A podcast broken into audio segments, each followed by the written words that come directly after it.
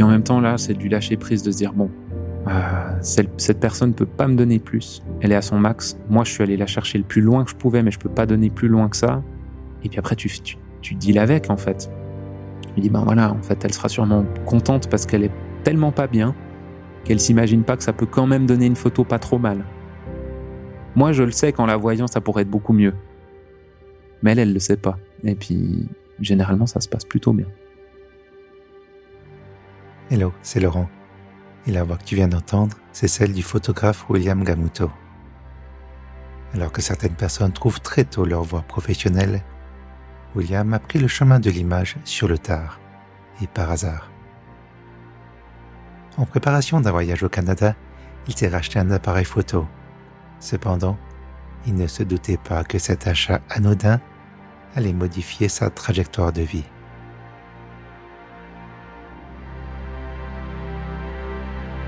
Bienvenue au cœur de la création.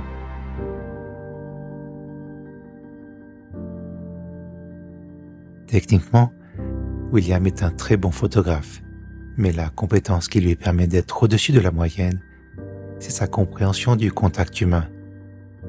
Il sait trouver la distance juste avec ses modèles. William est une personne à la fois humble et élégante. Alors écoute, euh, bienvenue Merci. Merci de me recueillir, euh, accueillir chez toi, dans ton agence. Avec plaisir. Alors, il y avait plusieurs manières de débuter cet entretien. Mhm. Et puis, la première question que je devais absolument te poser, mhm. c'est le fameux nœud papillon. Mhm. Alors, il faut savoir que moi, je t'ai vu plusieurs fois euh, au travail, toujours très bien habillé, très classe. Euh, le costume, après, c'est pas le costume classique de cadre, c'est quand même le costume souvent assez coloré. Ouais. il y a toujours le nœud papillon. Alors, est-ce que c'est toi? Est-ce que c'est ton uniforme? Comment est-ce que mhm. tu abordes euh, euh, l'habit et puis l'apparence mhm. quand tu travailles? En fait, euh, c'est drôle parce que tu m'as vu beaucoup à une période où j'étais indépendant et je travaillais seul. C'était juste avant qu'on travaille en équipe. Et puis, mon, mon, identité a un petit peu changé en fait ces dernières années. de cette période où on se voyait beaucoup, c'est vrai que je me faisais un peu un point d'honneur à venir en costume. J'ai un ami proche qui est tailleur en fait, et sa femme est couturière. Euh, donc en fait, je mettais, euh, je mettais leurs euh, costumes et accessoires. donc c'était un peu, je mettais un point d'honneur à faire ça, et puis c'était un peu ma marque auprès des clients. Et puis ces dernières années, ça s'est un petit peu perdu, j'avoue. donc ceux qui me connaissent d'avant, quand j'étais indépendant, sont toujours là. Ah mais c'est quand que tu remets ton nœud pape? Et puis ça devient assez rare en fait. sachant que ben voilà, la plupart des jobs que j'ai, c'est beaucoup des jobs Nestlé. Mmh à l'époque, Nestlé, ben, on portait la cravate. Et puis, il y a eu un changement il y a quelques années où il y a eu un nouveau directeur et puis en fait ce gars a fait tomber la cravate. Et depuis, ben moi j'ai gardé encore mon nœud papillon un petit moment et puis après j'ai arrêté aussi par confort ou je sais pas. Et puis euh, et puis je crois qu'il y a eu un changement un peu dans les tenues de manière générale dans les, clients que j'ai en fait. Et puis moi j'ai aussi un petit peu abandonné euh, cette partie-là malheureusement, mais j'ai toujours mes nœuds papillons qui sont euh, tous alignés dans un tiroir chez moi et que je regarde avec euh, amour, hein, mais que je mets pas souvent. Donc tu as toujours cet entre-deux où tu es quand même habillé assez classe, mhm. mais tout en gardant ton, ton caractère, mhm. en, restant toi-même. Oui, oui, ouais, ouais. Ben, j'essaye. Après, voilà, quand je travaille en clientèle, je suis un peu déguisé, hein, de manière, euh, ben voilà, que ce soit costume ou euh, ou même la personnalité. Il y a quand même un bout où, quand je suis dans des multinationales pour travailler comme photographe, euh, je vais être un peu moins foufou que quand je suis euh, à l'agence avec mes collègues euh, ou qu'on est entre nous, entre personnes en fait de confiance dans notre travail et collègues. c'est vrai que je suis un peu plus calme quand je suis à l'extérieur. ouais, donc pour être reconnu, mais pas trop quand même. Ouais. Mm-hmm. Ouais, parce qu'il y a quand même un côté où, ben moi, j'ai pas trop trop les codes de ces milieux-là, parce que moi, je fais beaucoup de photos de direction chez Nestlé, donc, c'est des où on te demande d'être assez discret, euh, reconnaissable, mais, discret. Et puis, on ne dit pas forcément bonjour quand tu viens faire un boulot. mais on te fait un petit clin d'œil. On te montre qu'on t'a vu, mais on on montre pas aux autres qu'on te dit bonjour. tu vois, il y a un peu un truc un peu spécial là-dessus. Euh, donc ouais, y a, voilà, moi j'ai pas trop les codes, j'ai pas grandi dans une famille où on m'a appris les codes à avoir dans ce type de milieu-là. Donc euh, je me déguise un petit peu quand j'y vais pour essayer de passer inaperçu, mais pas invisible. D'accord. Mhm. si on revient à tes débuts dans la photo, tu, mm-hmm. as expliqué une fois que c'était bah, un petit peu par hasard. T'as pas, mm-hmm. pas grandi avec euh, des amis photographes. Ça s'est fait. Tu raconté à une occasion un, voyage que tu as fait au Canada. Ouais. Et c'est là que tu as, tu as essayé de dépoussiérer un appareil photo que tu n'as pas retrouvé finalement. Eh, exactement. Ouais, c'est juste en fait. Euh, si on remonte même avant ça, je crois que j'ai toujours aimé euh, faire des photos. Euh, petit, en fait, j'aimais bien cet objet de l'appareil photo. Je pense comme beaucoup d'enfants. Hein, je vois ma, petite qui a deux ans et demi là, elle euh, nous vole notre notre téléphone pour faire des photos. Elle sait, euh, ben, voilà, c'est tellement intuitif. Hein. Elle sait faire des photos toute seule. je crois qu'il y a un plaisir de déclenchement chez le petit, en fait, qui doit être assez commun. Moi, j'ai vraiment des souvenirs assez forts d'aimer déclencher avec l'appareil photo de ma maman. Alors, ça voulait pas dire que j'allais devenir photographe, mais voilà. Et puis, euh, j'avais un petit compact, je faisais des photos moi après adolescent. Euh, ce compact, je l'ai cassé et je l'ai retrouvé en fait sous ma chaise, sous mon fauteuil, euh, juste avant de partir faire un voyage au Canada en 2006, je crois, ou 2007.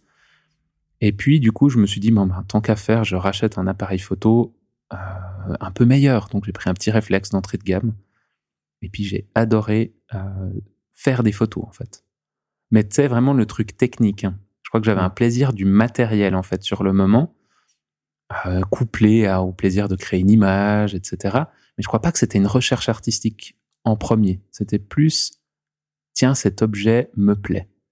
Parce que c'était un, argentique ou un numérique? Non, c'était déjà un numérique. C'était euh, dans 2006-2007, c'était un Nikon D50, ça devait être, je sais pas, le quatrième boîtier qui sortait, je sais pas, ça commençait à devenir un petit peu euh, accessible, au, public.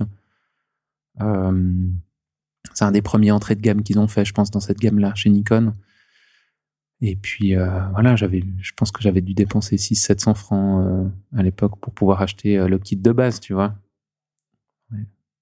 Mais ça te plaisait déjà au niveau de, Simplement bah, de l'outil finalement. Ouais, c'était vraiment. Moi, j'ai toujours eu un côté un peu euh, geek et matérialiste, on va dire. C'est pas hyper, c'est pas hyper glamour de dire ça, mais mais euh, mais je crois que en fait j'aime bien les beaux objets et euh, l'appareil photo. J'aime bien aussi sa fonction d'objet, hors hors son fonctionnement d'appareil à prendre des photos. En fait, je crois que j'aime bien l'objet en soi, son design, etc. les vieux appareils, etc. C'est quelque chose que j'aime bien en fait. Euh, même si je les utilise pas, j'ai des vieux boîtiers un peu partout euh, que j'achète au fur et à mesure cases, euh, pas trop trop cher. Enfin voilà. Et puis c'est vraiment ce côté design qui, me plaît aussi. Donc je pense que j'ai eu un intérêt simultanément pour la photo produite et pour la beauté de la beauté de l'objet. Un peu des deux, ouais. Après, j'ai l'impression que c'est pas n'importe quel objet, c'est quand même des objets, des, outils de travail qui te plaisent dans leur dans leur mmh conception, mmh mmh dans leur côté très très physique, très mhm. massif pour certains, où tu entends que ça fait clic, ça fait clac, tu tournes mhm. des molettes, c'est du, c'est du concret. C'est, as ce côté vraiment mécanique. Ben, j'étais mécanicien à la base, donc il y a un côté mécanique. Euh, c'est pas de la haute horlogerie, mais mais t'as quand même un, des mécanismes assez fins euh, que je trouve assez intéressants. Et puis aussi, tu as ce côté iconique de l'objet euh, que des stars de la photo ont eu en fait. Tu vois, quand tu shootes un, avec un vieux Leica et puis tu dis ben voilà, il y a Cartier-Bresson, il a shooté avec ça. Enfin voilà, il y a un côté aussi où ça te rattache dans une identité. Et je pense que c'est une chose qui marche assez bien dans les marques. Pareil dans l'automobile, hein, tu vois, tu, sais que telle et telle vieille Porsche était conduite par telle et telle personne. Et ben en fait, ça lui donne encore plus de valeur, hein. une valeur qui est pas réelle en fait, qu'on se construit, mais euh, mais oh, ouais, moi j'ai vraiment ce côté-là avec les appareils photo aussi j'ai un vieux Hasselblad, euh, le, un des premiers argentiques que j'ai acheté quand j'étais euh, jeune photographe. Et puis en fait, ça me fait marrer parce qu'il est un, je crois qu'il est de l'année où, les Hasselblad sont allés sur la Lune pour la première fois en fait. Et du coup, enfin, ça me fait rire parce que je me dis, bah voilà, ces boîtiers sont allés sur la Lune.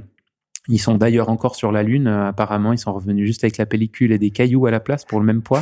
mais mais ouais, c'est des trucs où je me dis, ben tiens, c'est c'est l'objet beau en soi, mais après, il ramène à, il y a un ancrage dans de l'histoire, dans des gens qui l'ont utilisé. Moi, je pense que, que je suis pareil, quoi. Quand on achète un, un bel outil, on achète aussi à quelque part euh, l'histoire qui va avec. Ouais. Et c'est, peut-être le prix qu'on paye, quoi. C'est, ça.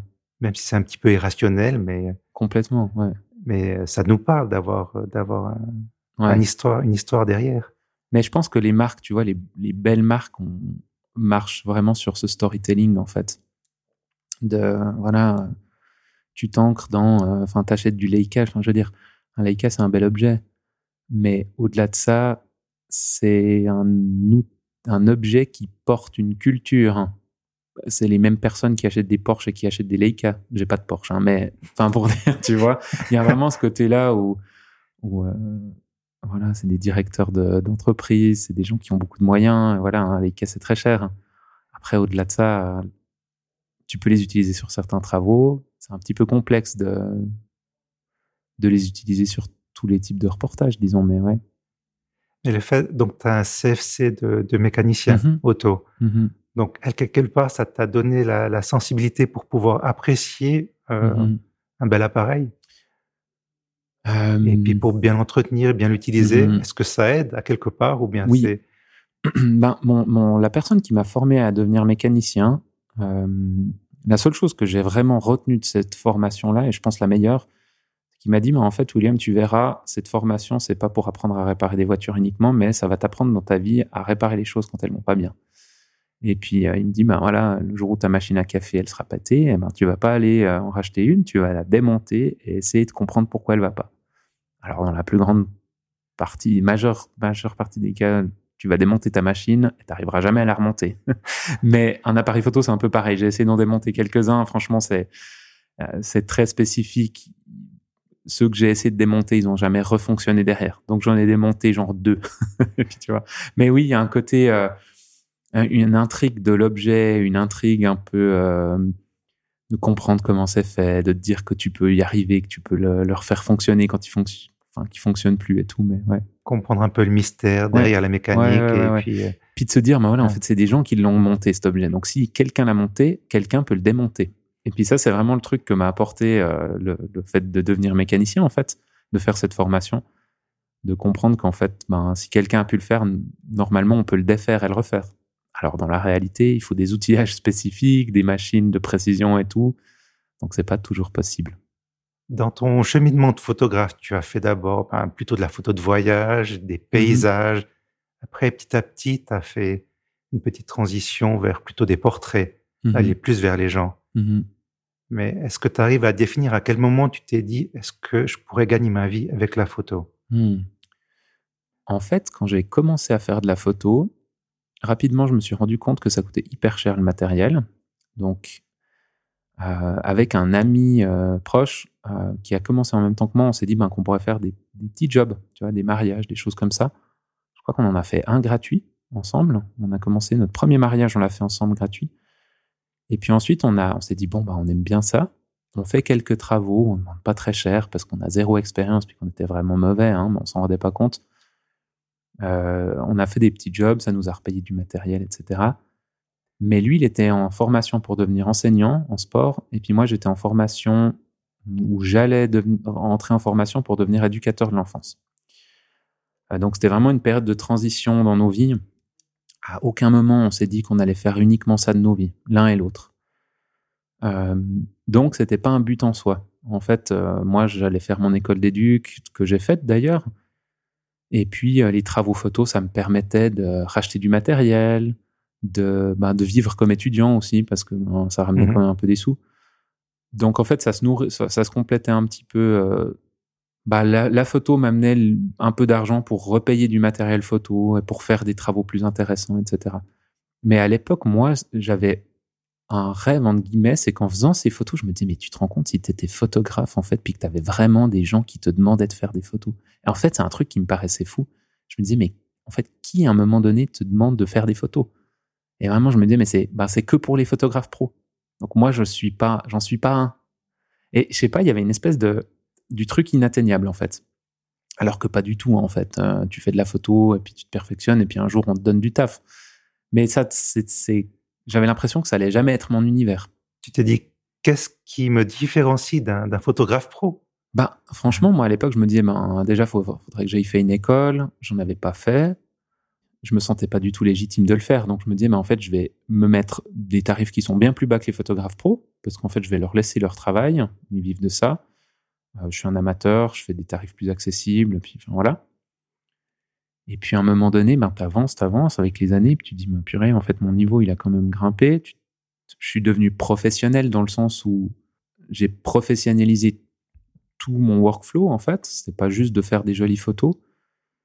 Et puis, bah, en fait, au bout d'un moment, tu as des contrats qu'on te confie qui sont quand même des trucs un peu costauds. Tu vois, j'avais des jobs chez Nespresso, des trucs, pas des trucs très difficiles, mais quand même dans une marque avec une belle renommée et tout. Puis je me dis, mais c'est fou, je suis étudiant éduc. Je prends compte, enfin, je prends congé, je courbais les cours pour aller faire de la photo. Mais voilà, la, la légitimité, c'est comme si elle était venue avec le temps, gentiment. Puis de se rendre compte aussi que au bout d'un moment, la barrière, elle est plus si épaisse, en fait, entre, entre, entre être un amateur qui apprend sur le terrain et être un pro ben, qui a reçu un diplôme à un moment donné, mais qui a aussi été dans un processus d'apprentissage et qui l'est toujours. Et puis là, ben, ouais, la barrière, elle devient de plus en plus fine.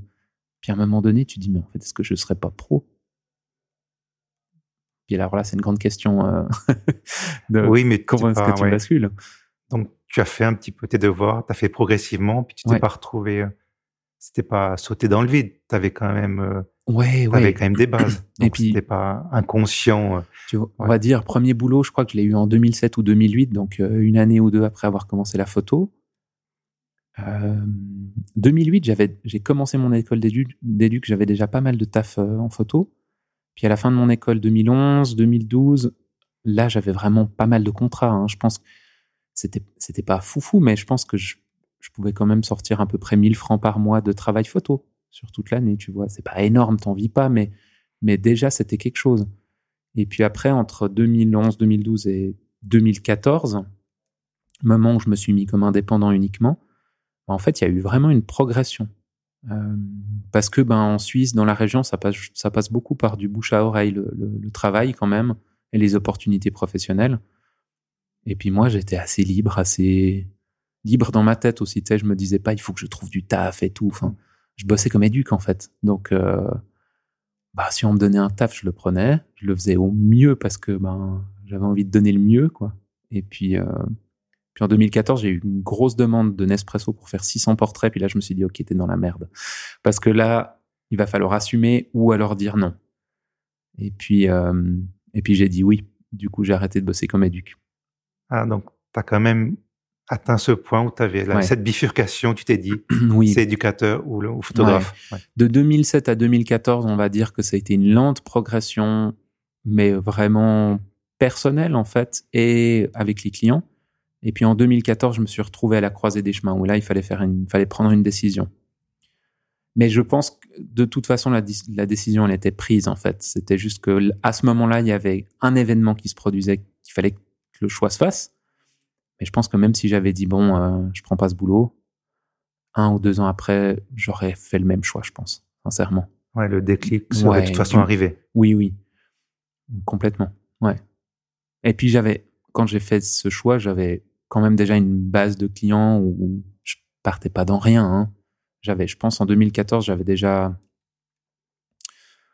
il faut, ouais, j'imagine à peu près pour 25 000 francs de commandes par année. Hein ce qui est pas énorme, mais tu sais qu'il y a quelque chose au moins. Il y a quelque chose qui existe. Tu sens qu'il y a du potentiel, que c'est que c'est viable comme option. Alors bon, vivre en Suisse avec 25 000 francs par, euh, par an, bonne chance, mais mais voilà. À l'époque, euh, j'étais en couple avec euh, bah, mon ex-copine et puis il y avait une petite stabilité financière qui pouvait exister, donc c'était pas un énorme risque, disons. Et puis ça a marché, puis tant mieux quoi. Mais ouais.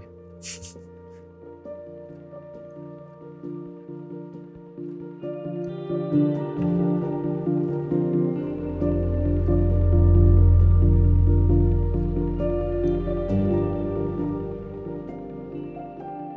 de la peine à te cerner des fois. Est-ce que tu es un solitaire Est-ce que tu es introverti, extraverti? Dans le mhm. sens, est-ce que tu te nourris de l'énergie des gens? Mhm. Est-ce que ça te fatigue à quelque part de voir beaucoup de monde, de voir mhm. beaucoup interagir?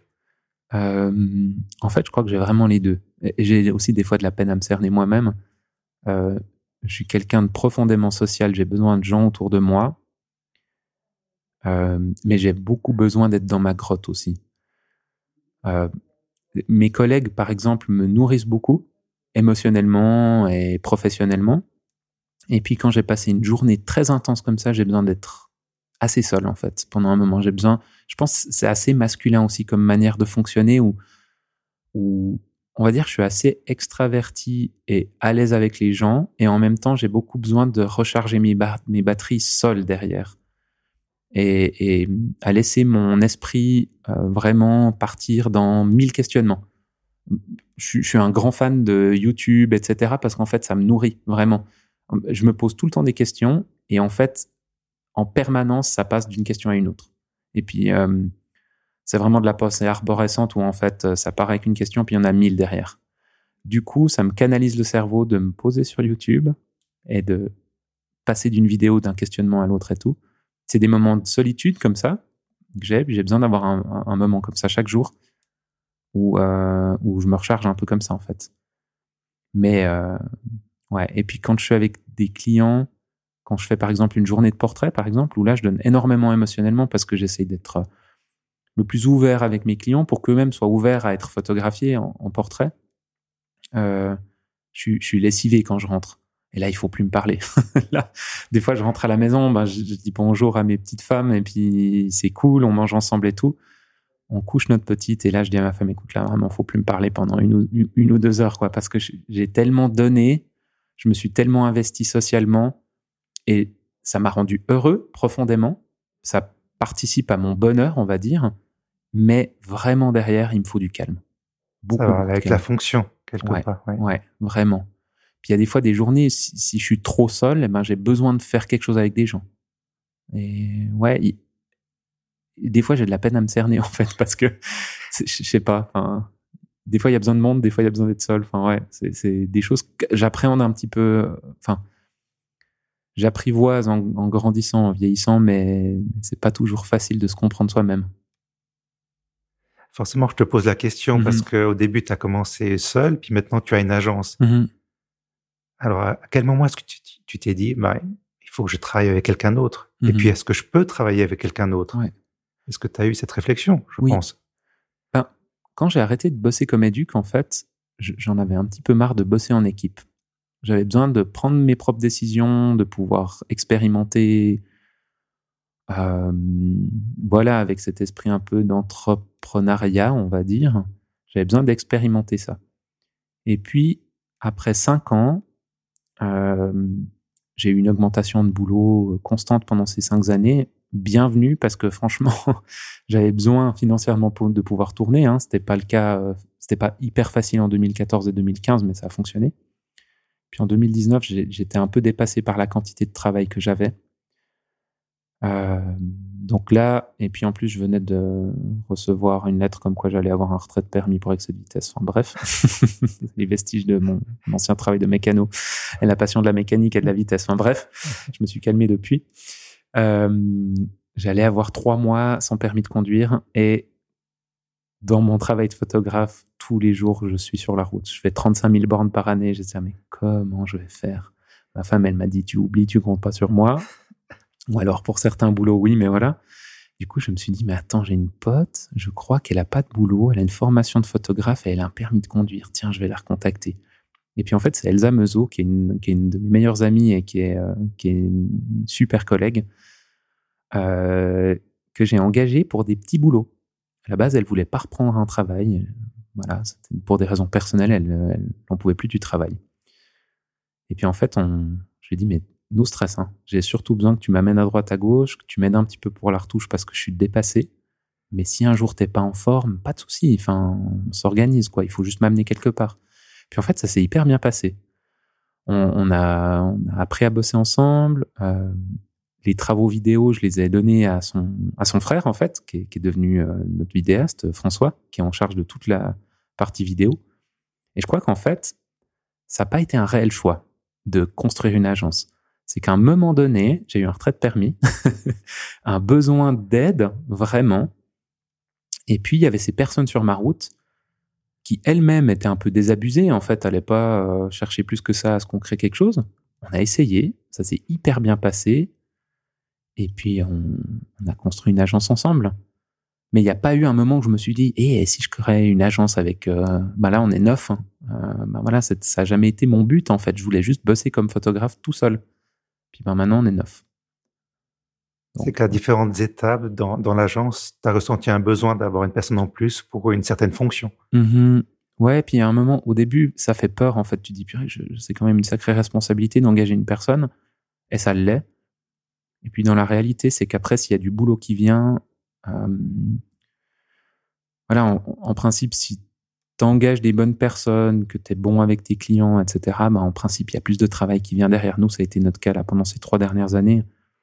Euh, passer la peur du début d'engager quelqu'un en se disant mais est-ce que je vais devoir le licencier dans deux mois? Parce que j'aurai plus les moyens de le payer bah maintenant on se pose plus cette question là bien sûr qu'on a toujours un petit peu peur qu'il y ait une crise financière ou mmh quelque chose qui arrive euh, ou un client qui, qui, est important qui nous lâche c'est pas le cas pour l'instant en tout cas euh, et puis on du coup j'ai moins peur d'engager des personnes en me disant bah, tiens pour tel projet il faudrait qu'il y ait une personne supplémentaire et on est un petit peu plus dans bah voilà on a un d'un coup on voit qu'on a un peu plus de budget, mais on va engager une personne pour une tâche spécifique.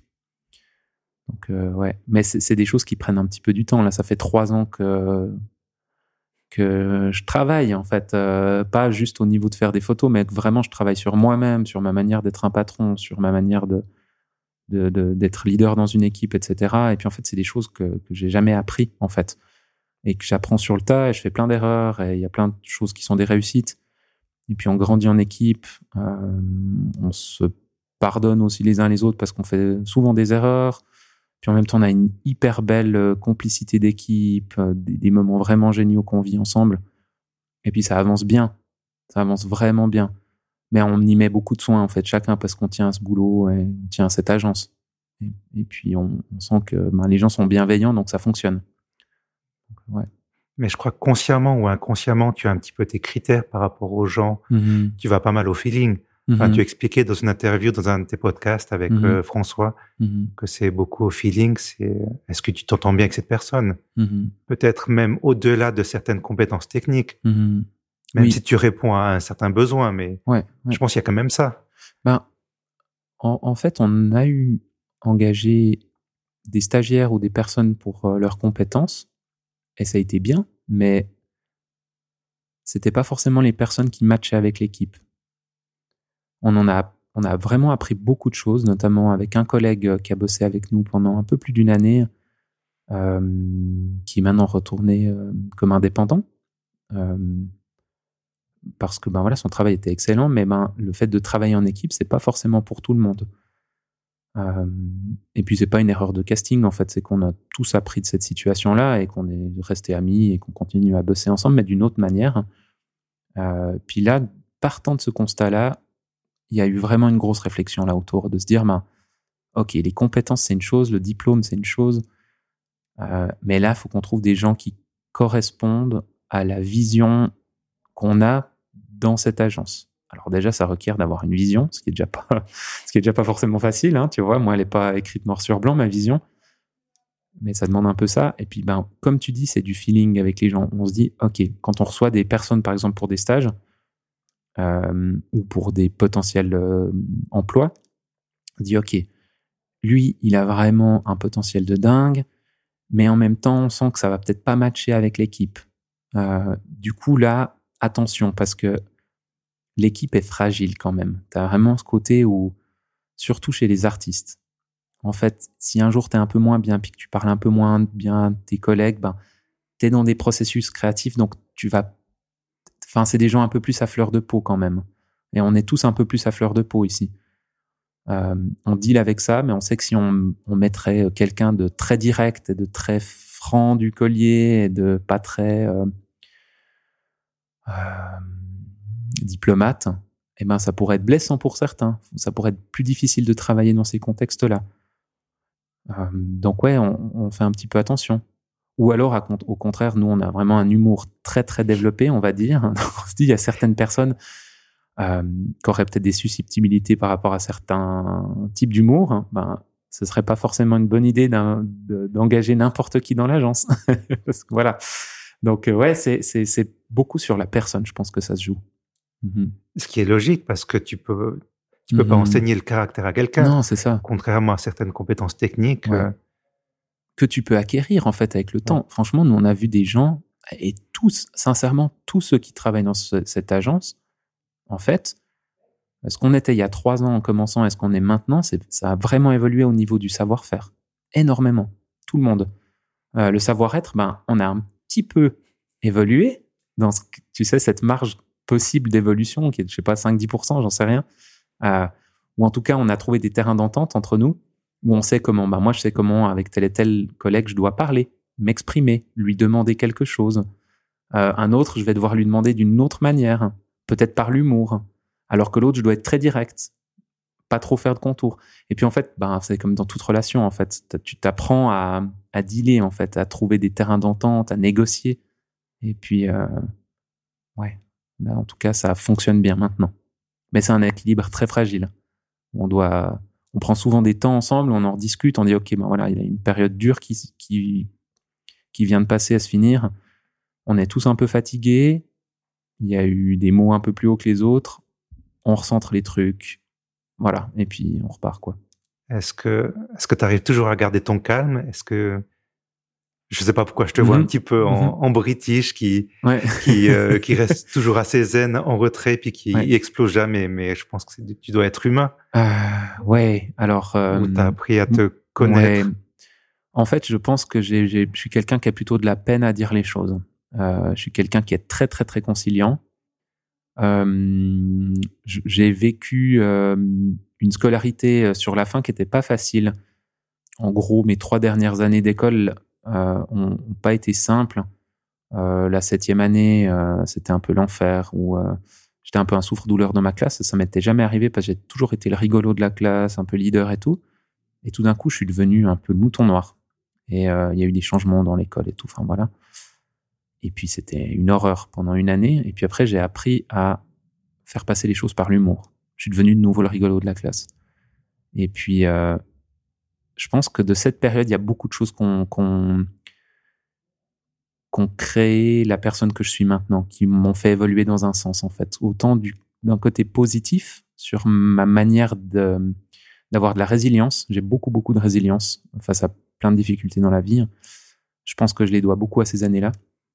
Euh, mais le côté négatif, c'est que des fois, j'ai de la peine à dire ce que je pense vraiment, parce que j'ai pas envie de blesser l'autre, parce que j'ai pas envie d'entrer dans un conflit, euh, et je préfère me dire, ok, je prends sur moi.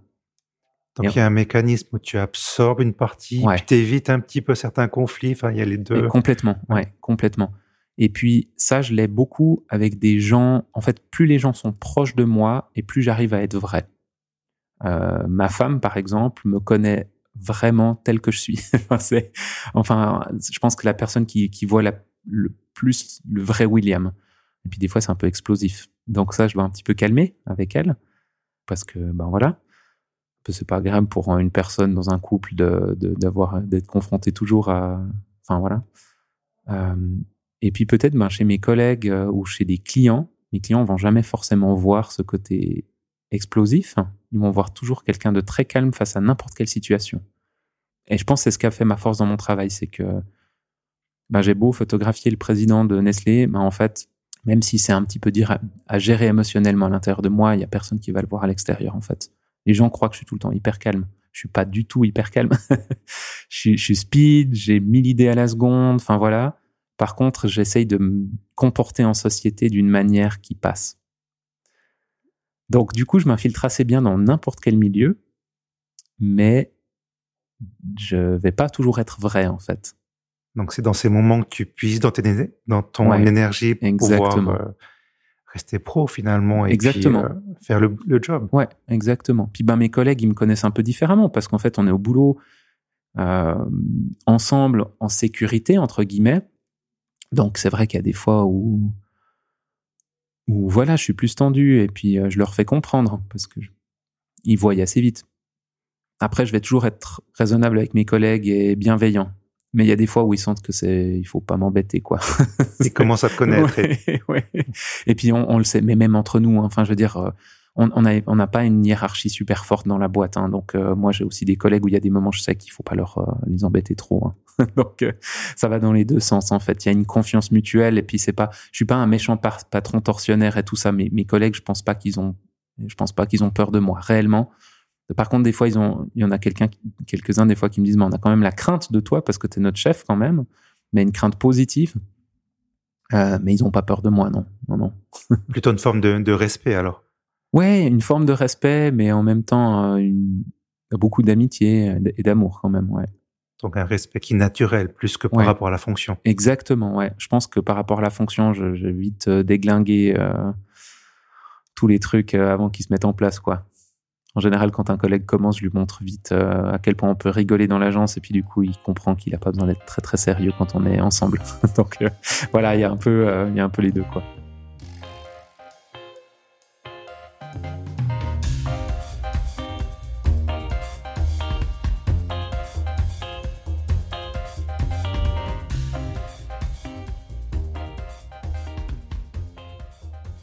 Euh, comment ça se passe sur le travail quand tu as une séance de portrait? Mm-hmm. Est-ce que tu es du genre à être euh, très directif, à avoir une idée très précise? Tu as une image en tête? Comment est-ce que tu fonctionnes? Euh, Ce que j'ai appris avec le temps, c'est que face au client, faut pas trop douter, parce que sinon, ça va le faire douter lui encore plus. du coup, ce que je fais, c'est que généralement, je sais pas trop ce que je vais faire, mais je lui fais croire que je sais. Et puis, non, mais c'est con, mais en fait, de montrer une certaine assurance, de dire c'est ça qu'on va faire, bah en fait, le client va se dire ah ok, il sait ce qu'il veut faire. Souvent, je sais pas trop. Alors oui, maintenant je sais un petit peu plus parce que presque tous les deux jours, je fais des sessions de portrait. Enfin, j'arrive dans un environnement, je sais que tel et tel arrière-plan, il va bien fonctionner, que la lumière, elle est assez belle à cet endroit, donc on va se poser là. Et puis je lui dis ben voilà, on peut faire ici ou ici. Moi, je trouve que celui-là c'est le meilleur endroit, mais on peut faire un test, je vous montre. Et puis en général, ça marche comme ça. Je suis assez directif. J'essaye de pas j'ai plein de doutes. Et sur le moment, je me dis, mec, si tu laisses tes doutes prendre le dessus, ton, ton, ton client, il, il va pas être à l'aise. Donc, ça va être, euh, ça va être compliqué. Donc, même quand je doute, j'essaye de pas le montrer. J'essaye d'avoir une, de prendre une décision. Et des fois, c'est pas la bonne. Mais je l'assume. Et puis, je me dis que je rattraperai à la retouche. Mais c'est assez rare quand même. Généralement, dans les, les, boîtes dans lesquelles on, photographie, il y a quand même des beaux contextes. Donc, euh, c'est jamais des grosses prises de risques. Est-ce qu'il y a eu des fois où ça a coincé parce que le client a dit non, ça je ça je fais pas ou je me sens pas à l'aise de, mm-hmm. de poser comme ça? Euh, Bon, dans le milieu corporate, ce qui est cool, c'est que les poses, elles sont pas très très euh, créatives, on va dire. Il y a deux trois possibilités, on les explore.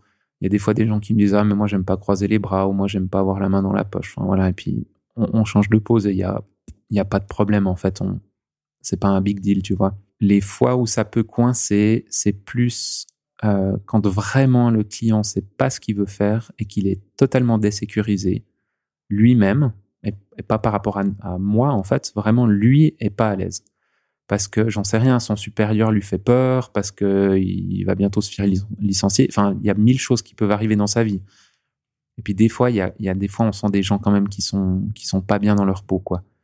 Et puis là, c'est hyper dur. Parce qu'en fait, si tu dois les mettre à l'aise pour faire une photo, mais qu'eux-mêmes sont pas bien dans leur vie, eh ben purée, il faut ramer un bout. Puis des fois, ça marche pas, quoi. Et puis en même temps, là, c'est du lâcher prise de se dire bon, euh, cette personne peut pas me donner plus. Elle est à son max. Moi, je suis allé la chercher le plus loin que je pouvais, mais je peux pas donner plus loin que ça. Et puis après, tu, tu, tu deals avec, en fait. Tu dis, ben voilà, en fait, elle sera sûrement contente parce qu'elle est tellement pas bien qu'elle s'imagine pas que ça peut quand même donner une photo pas trop mal. Moi, je le sais qu'en la voyant, ça pourrait être beaucoup mieux. Mais elle, elle le sait pas. Et puis, généralement, ça se passe plutôt bien.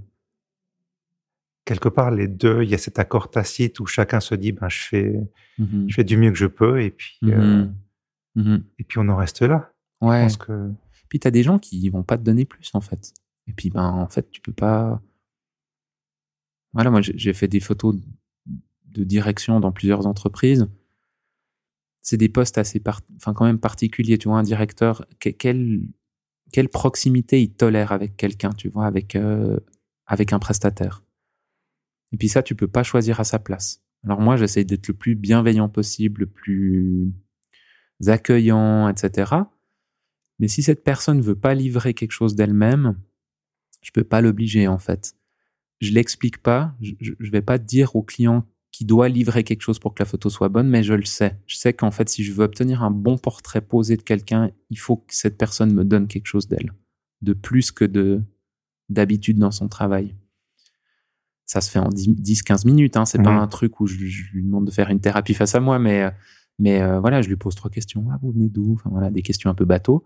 Puis j'essaye d'engager un peu la conversation. Et puis au bout d'un moment, ben, je fais des photos en même temps. Et puis j'essaye de pas trop avoir des temps morts, tu sais, euh, malaisants comme ça, où pendant dix minutes, elle doit regarder, puis je lui dis rien.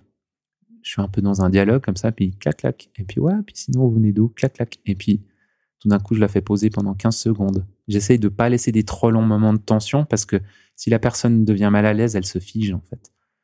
Puis c'est un peu, euh, tu sais, je fais un peu de l'hypnose presque en faisant ça. Oui, oui, tu es obligé de toujours le stimuler la personne. C'est ça. Et puis en fait, j'essaye de la, de la faire penser à autre chose en fait, en permanence, et puis d'occuper son esprit pour que son corps puisse être un peu relax.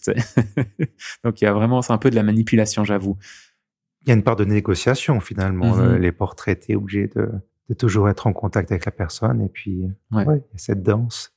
Ouais, non, mais vraiment. Cet échange. Puis des fois, ça se passe, et des fois, tu as des moments de dingue. Et même si l'endroit est pas fou, la lumière est pas folle, des fois, il y a des portraits qui sont, mais, fous, alors que c'est pas matériellement qu'ils sont fous, mais il s'est passé quelque chose, et ça marche. Je sais pas comment dire, mais tu vois l'image après, et vraiment, le, il y a un rendu qui va au-delà de juste la plastique de l'image, en fait.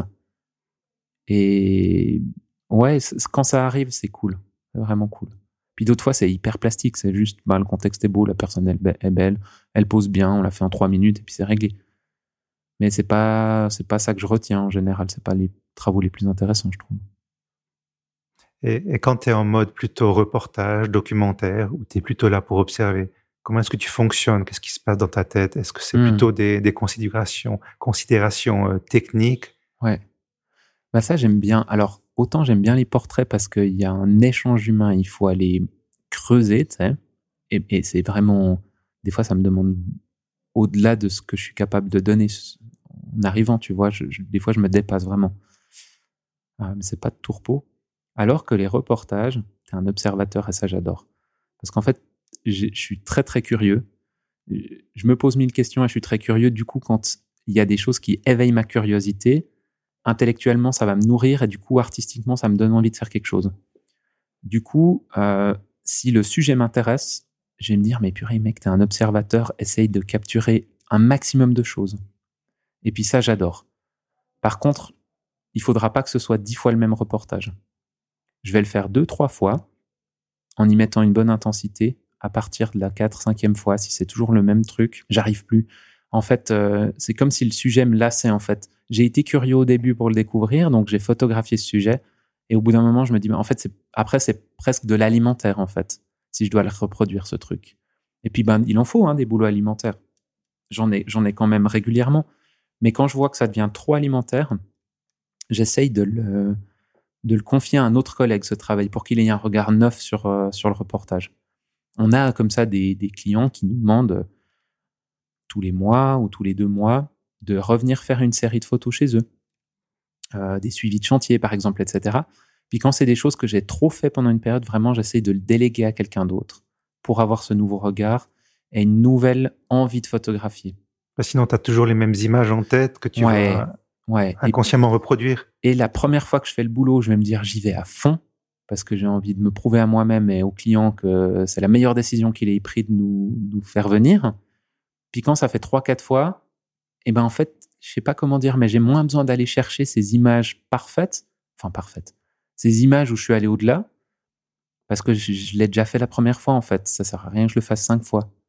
Du coup, il faudrait que ce soit plutôt un, autre photographe qui aille au bout, tu vois. Donc euh, c'est ça qui est aussi pas mal en équipe, c'est des fois c'est notre apprenti ou des fois c'est ma collègue Elsa qui va shooter. Puis les trois, ben, la semaine dernière, on a fait ça. On avait une inauguration d'un garage j'ai fait le premier jour, Manu, notre apprenti, a fait le deuxième et Elsa a fait le troisième jour. Et puis en fait, euh, les photos sont pas pareilles. On y a tous mis une, intensité en fait, différente. Et, du coup, ben, ça se ressent, je pense, dans la globalité du reportage. C'est qu'il y a eu chaque fois un photographe qui revenait découvrir l'endroit. Tout en gardant quand même la mmh. même vision. Vous arrivez quand même à avoir une certaine. Euh, oui, alors avec le temps, là, ils savent que euh, travaille de telle et telle manière et on a une esthétique un peu commune.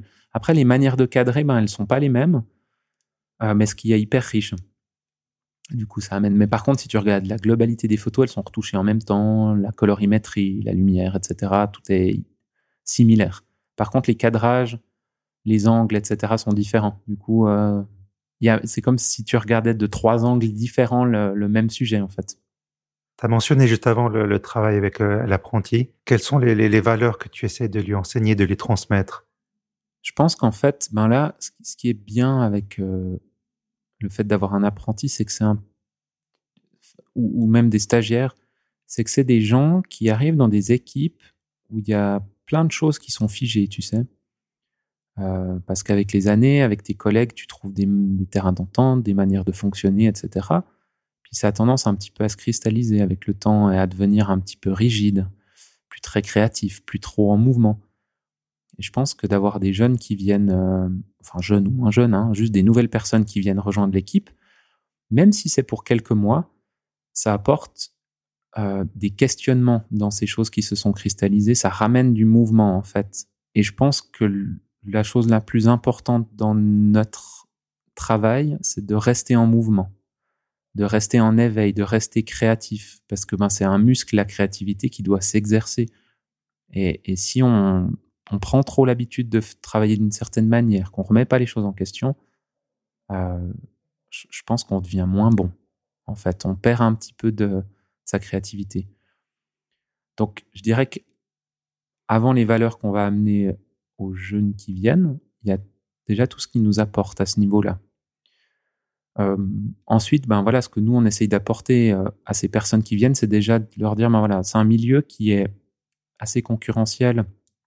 Euh, il n'y a pas beaucoup de place, il n'y a pas beaucoup de place pour les gens. Nous, on essaye de leur montrer un aspect vraiment hyper positif de ce milieu-là, de leur montrer beaucoup d'ouverture, de leur montrer qu'on a le droit de partager ses secrets de fabrication, on a le droit de les enseigner du mieux qu'on peut, et puis on se réjouit qu'ils deviennent nos concurrents un jour, en fait, euh, ou qu'on les engage. Mais euh, on se réjouit de ce qu'ils vont devenir, et, on essaye de pas trop se battre euh, contre la concurrence. moi, j'aime bien la concurrence parce qu'en fait, ça nous permet de nous élever et de devenir meilleurs vraiment. Mais j'ai pas envie de la descendre, la concurrence, en fait. J'ai envie de travailler avec elle, j'ai envie de rencontrer ces gens, j'ai envie qu'on s'apprenne mutuellement, qu'on se réjouisse les, des boulots qu'on a les uns et les autres. Et puis je crois que c'est aussi des, valeurs qu'on aime apporter en tant qu'agence aux gens qui nous rejoignent en fait. C'est de se dire, ben voilà, il faut arrêter d'avoir peur des autres, il faut aller les rencontrer, il faut partager, il faut s'ouvrir un max, même si les gens en fait, il y a des gens qui vont être malhonnêtes, voilà, on peut pas, on peut pas mm. aller contre ça. Puis ces gens, on leur aura offert quelque chose, ils l'auront pris, ils l'auront peut-être détruit, on n'en sait rien, c'est pas grave en fait. On va continuer à donner. Et ça, c'est vraiment des valeurs que moi j'essaye de transmettre. Euh, de donner malgré tout, en fait. De continuer, de continuer à être ouvert, de continuer à être accueillant, aimant, euh, de pardonner à, voilà, à des gens qui nous font du tort, parce qu'en fait, on en a hein, des agences ou des clients qui sont des fois malhonnêtes. Ben voilà, on, leur dit qu'on travaillera plus avec, euh, mais que c'est ok. qu'on on va pas s'arrêter à ça en fait. Qu'on continue à avoir le dialogue, la, partie humaine, mais que voilà, la, qui est professionnel va s'arrêter. Ça arrive quelquefois, très rarement, mais ça arrive. C'est sain d'avoir cette ouverture, de, de, dire, ben voilà, on a une concurrence, une saine concurrence. Mm-hmm. On fait notre truc, euh, on, mm-hmm. on fait pas notre recette secrète. On, voilà, c'est pour tout le monde. Et puis, euh, puis, si on a des mauvaises expériences, et eh ben, ouais. ça arrive. Après, c'est hyper. Euh, ouais, c'est un travail de tous les jours, hein, parce qu'en fait, en fait, je suis pas plus parfait qu'un autre. Hein. Franchement, quand moi je vois euh, des super jobs que des collègues ont fait, souvent ce qui vient en premier, c'est de la jalousie comme sentiment quand même. Parce qu'en fait, j'ai envie d'aller chercher ces mêmes images. Et quand je vois un collègue qui fait un beau travail ou qui a du succès, en fait, souvent j'ai quand même un sentiment de jalousie en premier. Et c'est pas que je m'arrête à ça. Je me, me dis pas, mec, t'es une ordure d'avoir ce, ce, sentiment. Parce que c'est très humain. Je me dis, mais en fait, t'as ce sentiment maintenant, on va aller au-delà. Ok, qu'est-ce que tu peux lui souhaiter à cette personne? Est-ce que est-ce que, est-ce que tu peux te réjouir pour elle? Est-ce que voilà, enfin. Et, et, je pense c'est vraiment d'essayer d'aller plus loin. Ça demande beaucoup d'énergie, mais c'est comme ça que je considère euh, mon travail. Si le jour où je deviens jaloux, où j'essaie de cacher comment je fais les choses, de plus partager, etc., en fait, il faut que je change de boulot. Parce qu'à ce moment-là, je serais devenu l'humain que j'ai pas du tout envie d'être. Et, et euh, j'espère que ça m'arrivera jamais. J'espère ne pas être euh, trop aigri maintenant et ne pas le devenir euh, plus en vieillissant, quoi. Mais, mais voilà, puis conserver cette manière, cette vision du monde là, en fait. Mais moi, j'ai vraiment une vision de. J'aimerais donner sans attendre en retour, en fait. C'est ça ma vision. J'y arrive pas tout le temps. Vraiment, hein, je suis pas parfait. Par contre, de cultiver ce côté de je vais donner malgré tout. Et, et, mais, et tant pis si les gens bousillent euh, ce que je leur donne, en fait, c'est pas grave. Tu donnes sans avoir trop, trop d'attentes. Ouais, alors, c'est facile de le dire, hein, mais, mais voilà, quand ça se passe mal, j'essaie de me dire, mais en fait, tu as donné, ça n'a pas été réceptionné de la manière dont tu, l'imaginais, mais ça veut pas dire qu'il faut arrêter de donner. Et puis, ouais. Mais ça demande beaucoup de travail. Et souvent, c'est décevant, et souvent, c'est pas facile à encaisser, mais ouais.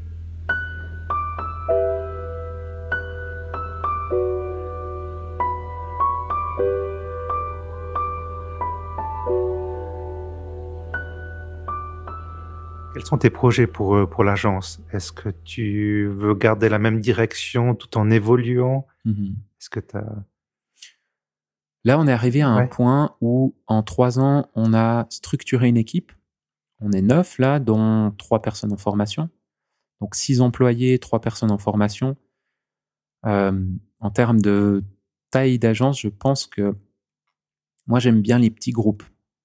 Euh, je suis quelqu'un qui est pas à l'aise dans une soirée où il y a 200 personnes. Je suis quelqu'un qui aime un petit groupe,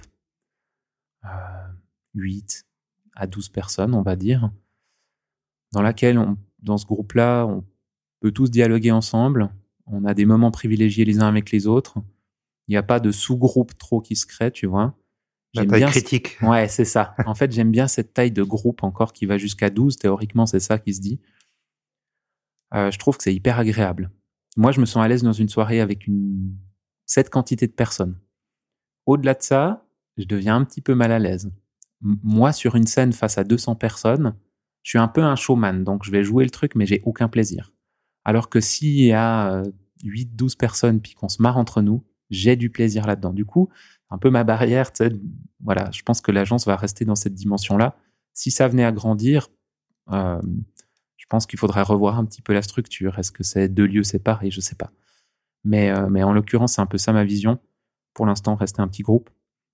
Et puis euh, là, on, est arrivé vraiment. Donc, je parlais de la structure où ces dernières années, on a structuré. Là, on a besoin d'aller plus loin maintenant dans ce qu'on produit. On a vraiment besoin d'aller chercher des travaux qui sont plus intéressants, euh, d'aller chercher plus loin dans notre créativité. On, on s'est un petit peu, c'est pas qu'on s'est endormi, mais en trois ans, on a posé les bases, on est à l'aise dans ces bases, et maintenant, si on s'arrête à ça, on va juste devenir des fonctionnaires. Et ce serait un petit peu dommage parce qu'on vraiment, je pense que l'équipe a d'autres choses à créer.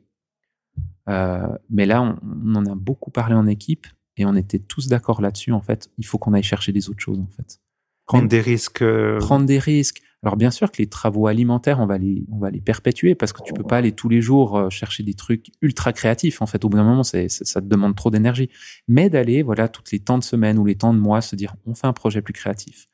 Même si ça paye pas, même s'il faut donner de l'énergie, même s'il faut payer pour le faire. En fait, c'est quoi notre ADN créative, artistique, en fait? Et là, on a besoin d'aller l'explorer maintenant. Et là, je pense que, ben voilà, pour ces, pense, deux prochaines années ou trois prochaines années, années notre challenge, c'est vraiment d'aller puiser en nous, dans ces artistes qu'on a, qui sont en nous, en fait. voilà, qu'est-ce qui nous fait vraiment vibrer? Et là, on a de quoi aller chercher. On a été sécurisé là pendant trois ans, on a du boulot, on a tous un salaire, on a pu racheter du matériel, enfin, ça fonctionne, ça tourne. Maintenant, il faut aller chercher plus loin pour, pour être fier de ce qu'on produit. On l'est déjà, mais pour aller plus loin, quoi.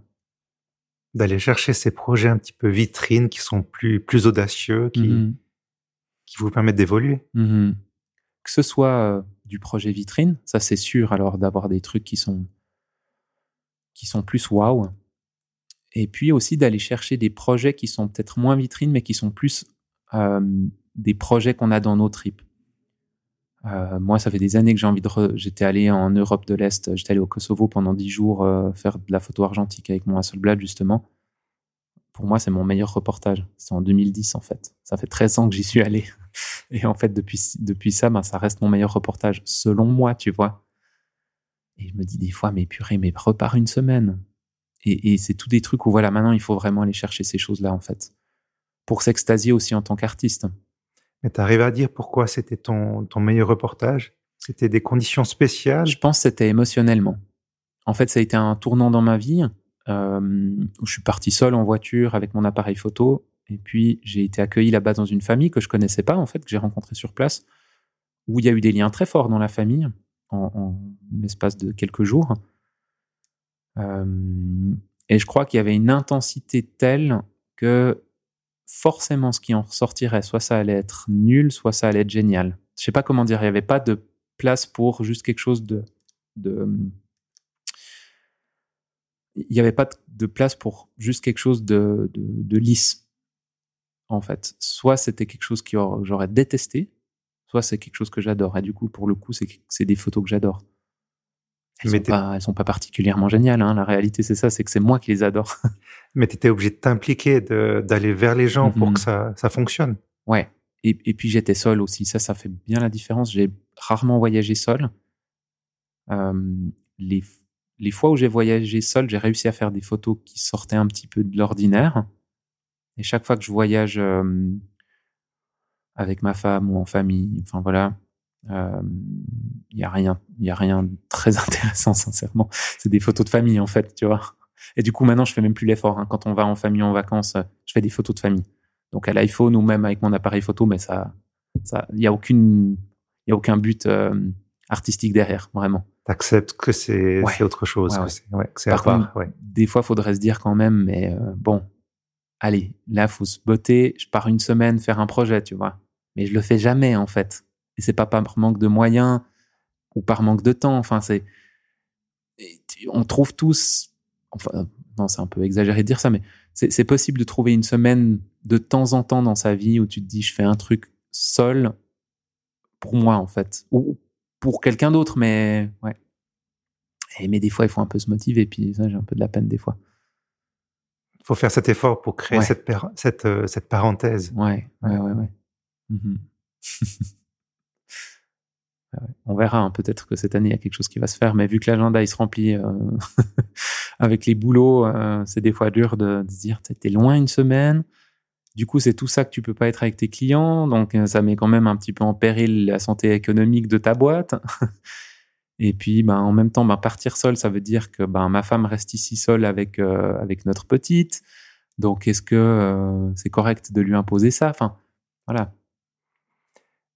D'ailleurs, en parlant de ta femme, elle a été présente euh, durant une bonne partie de ton parcours euh, mmh en tant que photographe. Mmh Quelle a été euh, son, son, influence? Mmh Est-ce que tu as changé sur le plan photographique après, ou même personnel, mais ouais. En fait, bon, ma femme, elle a fait des boulots avec moi en photo déjà au début, au début où on était ensemble. Je lui ai filé un appareil dans les mains. J'ai dit maintenant, tu es photographe comme moi. Ça, ça fonctionne comme ça. L'ouverture, ça fonctionne comme ça. La vitesse, comme ça. Puis me disait, je comprenais rien. Enfin, je comprends rien. Je dis, non, mais Karine, maintenant, tu vas comprendre. Dans dix minutes, tu as compris. Et réellement, elle comprenait. C'était trop bien. Je lui laissais pas le choix, en fait. Elle devait comprendre parce que j'étais un peu face au mur pour certains boulots où j'avais besoin de quelqu'un pour me filer un coup de main. Du coup, je lui réglais son appareil. Tu vois, j'avais deux boîtiers les mêmes. Je lui mettais un objectif un peu complémentaire par rapport au mien. Je disais, tu vas faire juste ça ton petit carré du centre, tu le places sur le visage de la personne, ça fait la netteté, et ensuite tu appuies à fond le bouton, ça déclenche. Si tu vois que c'est trop clair, tu fais ça avec le bouton. Si tu vois que c'est trop foncé, tu fais ça. Mais très très basiquement, elle m'a sorti des images de dingue. Notamment, elle a fait euh, la couverture d'un magazine Nestlé avec une de ses images. Et j'étais moi aussi sur ce reportage. Donc t'imagines, je fais ça avec ma femme et c'est sa photo qu'on choisit pour faire la couverture d'un magazine Nestlé. J'étais ah bon bah ok, trop forte ma femme, hyper forte. Et puis du coup, voilà, on a fait ces travaux ensemble. Maintenant, elle fait quasiment jamais de la photo pour le boulot parce qu'on bah, a eu un enfant, puis qu'on n'a plus le loisir d'être les deux à faire des photos. par contre, ce qu'elle a beaucoup, beaucoup apporté, c'est de la liberté, en fait. C'est fou. En fait, elle a vraiment de la, force là-dedans, c'est qu'elle elle me laisse énormément de liberté. Elle me fait hyper confiance dans, dans la vie de l'entreprise. Enfin, tu vois, même financièrement, ça implique notre famille quand même. Elle me fait hyper confiance. Euh, elle me laisse être à fond dans mes projets, euh, être libre. Voilà. Donc, euh, je, pense comme entrepreneur, tu peux pas rêver mieux comme femme en fait, parce que du coup, elle, est rassurante derrière. Elle me dit, bah, vas-y, c'est bon. Et puis, bah, il n'y a pas besoin de se justifier pendant mille ans. Euh, elle sait pourquoi je le fais, quoi. Elle, a, été sur le terrain, donc elle comprend mmh ce qu'est le métier, mmh en, tout cas en partie. Ouais. Ouais, puis elle, voilà, elle est aussi indépendante, hein, donc euh, elle est prof de yoga et de pilates, donc elle se rend aussi compte de, ce que ça signifie d'être indépendant. Et puis, ben, il y a eu un choix familial quand même quand on a eu notre petite de se dire, ben, voilà, maintenant, qu'est-ce qu'on fait de, notre vie familiale et professionnelle chacun?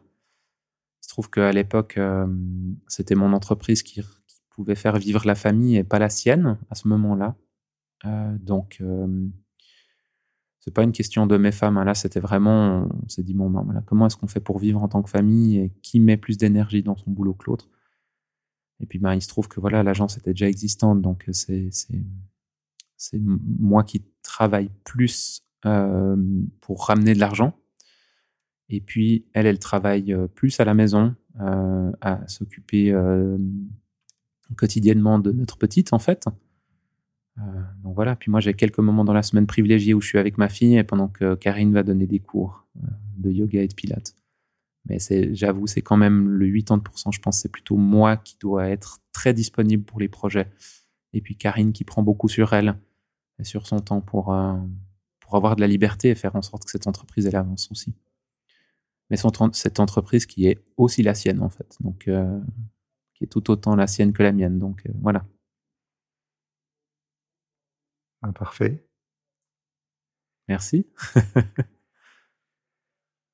Euh, dernière chose, euh, on peut retrouver, euh, vous avez un site pour moto où on peut retrouver la plupart, quelques, quelques travaux? On a notre site agencemouto.ch où on a, c'est un peu un site vitrine, hein, où on a juste des travaux un peu standards dans ce qu'on sait faire le mieux qui sont représentés. On a notre page Instagram Agence Mouto aussi. Euh, puis voilà, moi j'ai ma page. Enfin, moi je mets plus rien sur Instagram. Hein, j'ai une page perso, mais euh, je suis pas, je suis pas un grand fan des réseaux sociaux. Alors on le fait professionnellement parce que c'est important de le faire dans notre cas de figure. Mais euh, ouais, moi je vais assez peu, on va dire. c'est vraiment, c'est vraiment le vieux quand je parle là. mais ouais. Et puis, il faut pas que j'oublie, vous avez aussi votre podcast, donc Anti-Popcast. Anti-Popcast, où on reçoit des, des photographes, vidéastes, filmmakers, euh, des gens qui font du drone, enfin voilà, un petit peu des gens du métier. Euh, et là, c'était, c'est un peu là, tu vois, on parlait avant des valeurs dans notre travail, d'être ouvert aux autres, etc. Alors, c'est un podcast qui nous coûte de l'argent, qui ramène absolument zéro mais qui va dans notre vision d'agence de, de s'ouvrir aux autres, de, de, réunir les gens. Euh, voilà, et puis un côté de contact aussi qui est hyper agréable parce que du coup, ben, tu rencontres des gens exceptionnels qui font hyper bien leur travail et puis ben, ça te donne aussi des idées en fait finalement. Donc, euh, ouais. Écoute, merci. Merci à toi. Ouais. Bonne suite à toi et puis à toute l'agence. Merci beaucoup. merci d'avoir pris ce temps pour venir écouter le directeur de Mouto, non. C'est maintenant qu'on voit ton vrai visage. Ouais, c'est ça. non, non, là, j'étais très, très vrai dans ce podcast. Euh. Donc, je suis plutôt, voilà, ça c'est le vrai William quand même. Merci. Merci à toi.